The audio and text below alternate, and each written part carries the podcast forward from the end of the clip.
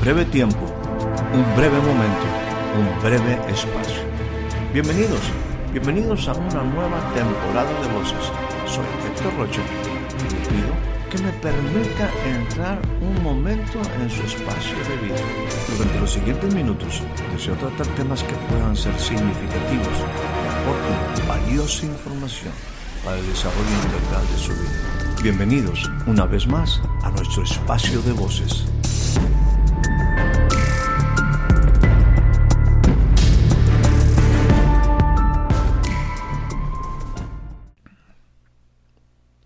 Recibe usted la más cordial bienvenida a este nuevo breve espacio de voces.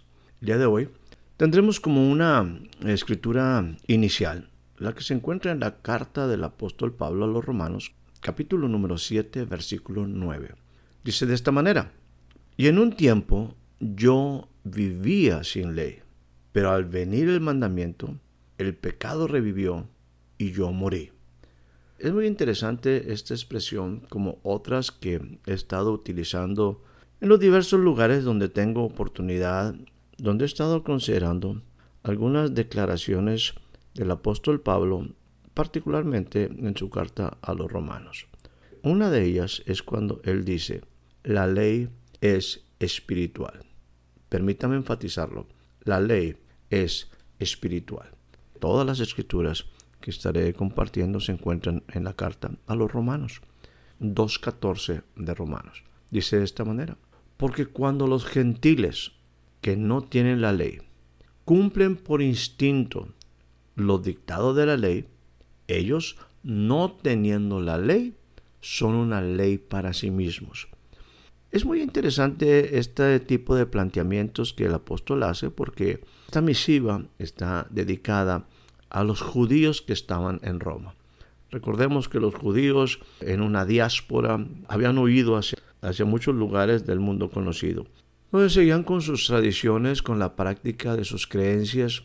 Tenemos que entender que Pablo, en su llamado al pueblo gentil, como Pedro fue llamado al pueblo judío, es más puntual en el trato de algunas cosas, no dejando de hacer una diferencia entre el judío y el gentil. El gentil tiene la oportunidad, según lo que Pablo enseña, de poder entrar a las mismas bendiciones, como a las mismas promesas, como a las mismas responsabilidades que el pueblo judío tenía por su conocimiento de Dios y al conocer a Dios por el conocimiento de su ley. Una ley, como él lo declara, una ley que es espiritual. Este versículo 2.14, donde él hace referencia a los gentiles, permítanme leerlo nuevamente. Los gentiles que no tienen la ley. Lo que está diciendo es los gentiles que no conocen, que no recibieron la ley que nosotros recibimos. Sin embargo, dice, ellos cumplen por instinto los dictados de la ley que ellos no conocen. Dice, ellos, no teniendo la ley física, ellos para sí mismos son una ley. Continúa diciendo, versículo 15, ya que muestran la obra de la ley escrita en sus corazones, su conciencia dando testimonio y sus pensamientos acusándolos unas veces y otras defendiéndolos. Definitivamente, para vivir cada uno de nosotros hemos adoptado una ética que en algún instante esa ética tratamos de aplicarla en una forma comunitaria, en un término que hoy en día pues es muy, muy controvertido, una moral, que básicamente viene a ser una manera donde las leyes de ciertas comunidades, de ciertos grupos, de ciertas naciones, pues van definiendo su propia moral. Hoy en día todo esto en un proceso de definir quizás una nueva moral. Pero lo que está diciendo aquí es lo que quizás el mismo pueblo de Israel vivió en un tiempo. Vayamos de inmediato, por ejemplo, al caso de un Abraham. Abraham sale de Ur de los Caldeos.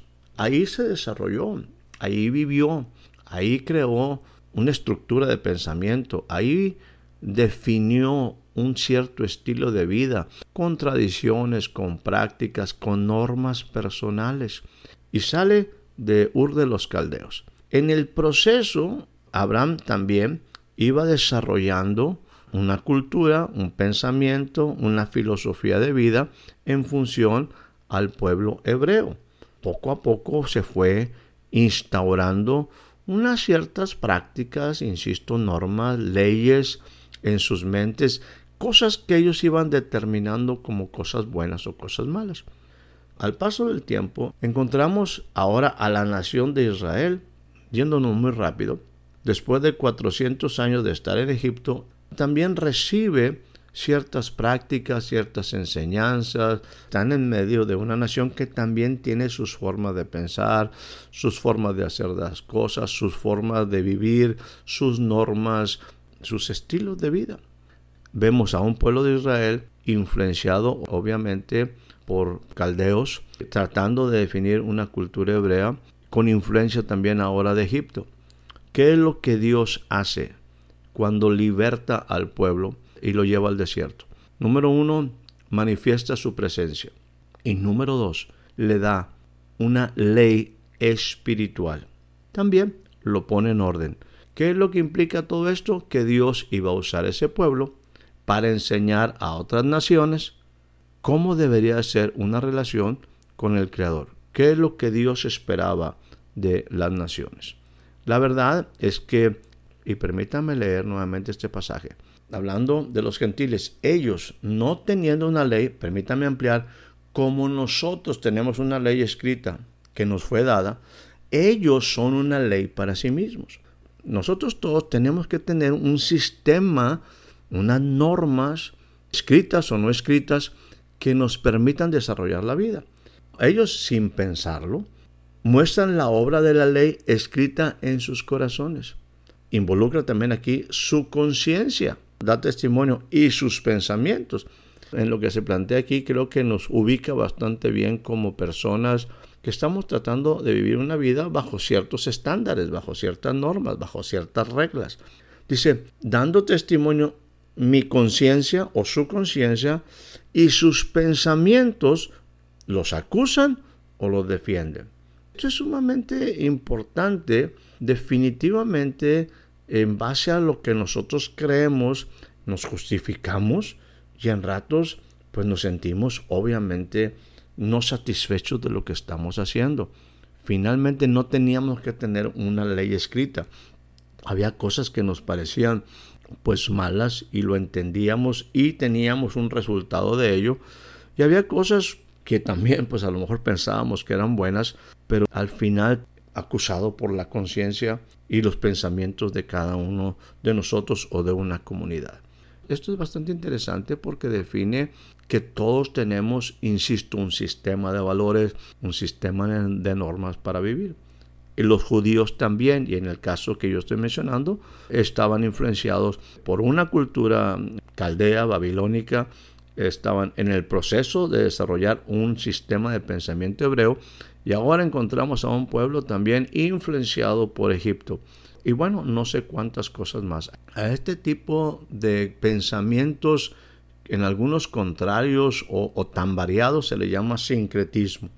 En referencia a este análisis de conciencia y de pensamientos, hay una pregunta eh, interesante Dice en el capítulo número 6, versículo 21 de Romanos, ¿qué fruto tenían de aquellas cosas de las cuales ahora hasta te puedes avergonzar? O sea, es muy importante entender que el sistema de pensamiento, el sistema en el cual yo he establecido una norma de vida, tiene que tener un resultado. ¿Cuál es el fruto? Si estoy confiando en mi conciencia y estoy confiando en mis pensamientos, he definido un estilo de vida. Pero el asunto es, ¿qué fruto? ¿Cuál es el resultado de mi pensamiento? La verdad, los hombres estamos bajo una naturaleza pecaminosa. Pablo es muy enfático y en el capítulo número 3, versículo 9, hace una pregunta. Ahora sí involucrándose él como judío y considerando también a aquellos que pues somos denominados como gentiles. Dice entonces que nosotros somos mejores que ellos. Él mismo se responde, de ninguna manera, porque yo ya he denunciado, hemos dicho que tanto judíos como griegos, todos estamos bajo pecado. Así está escrito. La importancia de entender las cosas bajo lo que está escrito. Dice de esta manera, capítulo número 3, versículo 10. No hay justo ni aún uno. Cuando empieza a hablar de esto, diserta sobre la realidad. Si apelamos a nuestra conciencia y a nuestros pensamientos, debemos de reconocer que esta palabra tiene razón. Dice, no hay quien entienda, no hay quien busque a Dios. Y esa es la realidad del ser humano que empieza a desarrollar una línea de pensamiento en base a su conciencia, pero una conciencia que definitivamente está limitada, contaminada, una conciencia o una vida que está alejada de Dios, de lo que Dios había propuesto para el hombre, la intención original para con el hombre. Por el contrario, cuando el hombre se separa, cuando permitimos que pensamientos, cuando permitimos que el engaño, nuestras emociones reinen sobre nuestras vidas por encima de estar en una relación con Dios, la verdad es que al no buscar a Dios no vamos a entender, por el contrario. Continúa diciendo en el versículo 12 del capítulo 3, me gustaría personalizarlo. Todos nos hemos desviado, a una nos hemos hecho inútiles. No hay quien haga lo bueno, no hay ni siquiera uno. Sepulcro abierto es su garganta. Lo que está diciendo es que solamente hablamos cosas vanas, muertas. Engañan de continuo con su lengua, por supuesto. Veneno de serpientes hay bajo sus labios. El siguiente versículo describe qué significa esto. Llena está su boca de maldición y amargura. Sus pies, nuestros pies son veloces para derramar sangre. Matamos sin misericordia. Destrucción y miseria hay en sus caminos. Y la senda de paz, la verdad es que esa norma de vida, esa forma de vida, de vivir en base a mi conciencia y mis pensamientos, la verdad no, no, hemos conocido realmente una senda de paz porque no hay temor de Dios delante de nuestros ojos. El hombre ha tratado de desarrollar su vida independientemente de Dios. Y esto ha implicado una separación de la propia vida, de la verdadera vida. Así vivía el hombre. Así era la existencia del hombre. En el proceso de Dios, de estar cercano a su humanidad, Él escoge un pueblo, escogió a Abraham, lo llamó para levantar una nación que tuviera unas características diferentes. Pero permítanme volver a mencionar, Abraham viene siendo una persona que ya tiene un sistema de pensamiento. Ahora está empezando a conocer a Dios y Dios ha empezado a traer a él nuevos pensamientos, otra forma de vida. Y en una manera muy puntual, ya una vez que Dios liberta al pueblo de Egipto, en una manera física le da lo que conocemos como los diez mandamientos. Esos diez mandamientos es una ley espiritual. ¿Por qué es una ley espiritual? Porque es una ley que va con la intención de proteger tu espíritu, va con la intención de desarrollar una vida en el espíritu. La ley es espiritual. Esa ley escrita es una ley que permítame seguir insistiendo. Su principal, su principal intención es proteger mi espíritu, es proteger el espíritu del hombre es proteger el espíritu de una comunidad, de una nación. Esa ley es espiritual. Y esa ley es espiritual. Cuando Pablo declara esto, él dice, la ley es espiritual y yo soy carnal. Es bien importante entender esta gran diferencia. El ser humano alejado de Dios solamente actúa en su carne en sus emociones y sentimientos. No está permitiendo el desarrollo de una vida espiritual. Y entonces, como el mismo Abraham vivía alejado de Dios hasta que Dios lo llama y empieza a tratar con él, empieza a enseñarle y hasta que formalmente al pueblo le da esta ley espiritual, implica donde esta nación y al hombre en particular se le está dando la oportunidad de que viva en otra manera donde esté la prevalencia del espíritu sobre la materia, la prevalencia del espíritu sobre la carne, sobre las emociones, sobre los sentimientos, sobre los mismos pensamientos. El mismo Pablo, en nuestro versículo inicial, 7.9 de Romanos, dice, en un tiempo yo vivía sin ley. Lo que está diciendo, así como los gentiles viven sin ley, en un tiempo yo vivía sin ley. Los judíos vivíamos sin ley. Pero al venir los mandamientos, él lo pone en una forma puntual, el mandamiento, el pecado, las cosas equivocadas de mis pensamientos y de mi conciencia, revivió. Y como la ley se debe de cumplir porque es espiritual, porque el hombre es espiritual, al momento de estar expuestos a estas que yo le he llamado en algunas ocasiones los, los no más positivos, pero también a cosas positivas. Estoy básicamente centrándome en los diez mandamientos. Cuando la ley viene, me dice que lo que estoy haciendo no está bien. O sea, si yo aceptaba ciertas cosas en mi forma de haber definido la vida. Y ahora la ley me dice que eso no es correcto. Yo tengo que aceptar el resultado de mis pensamientos, el fruto de mi conciencia, no es por mucho lo que yo deseaba. El tema es por demás abundante y lo continuaremos tratando en posteriores envíos. Quisiera concluir por este día con dos declaraciones del apóstol Pablo dice en Romanos 7:16, estoy de acuerdo con la ley, reconociendo que es buena. Y también en Romanos 7:12 dice lo siguiente, de manera que la ley a la verdad es santa y el mandamiento santo, justo y bueno. Quiero decirle que la conciencia de nosotros los hombres, como quizás también lo declara la misma escritura, ha sido entenebrecida por la desobediencia, por vivir alejados de Dios, ha entregado al hombre, a la humanidad, una mente, literalmente lo dice, una mente reprobada.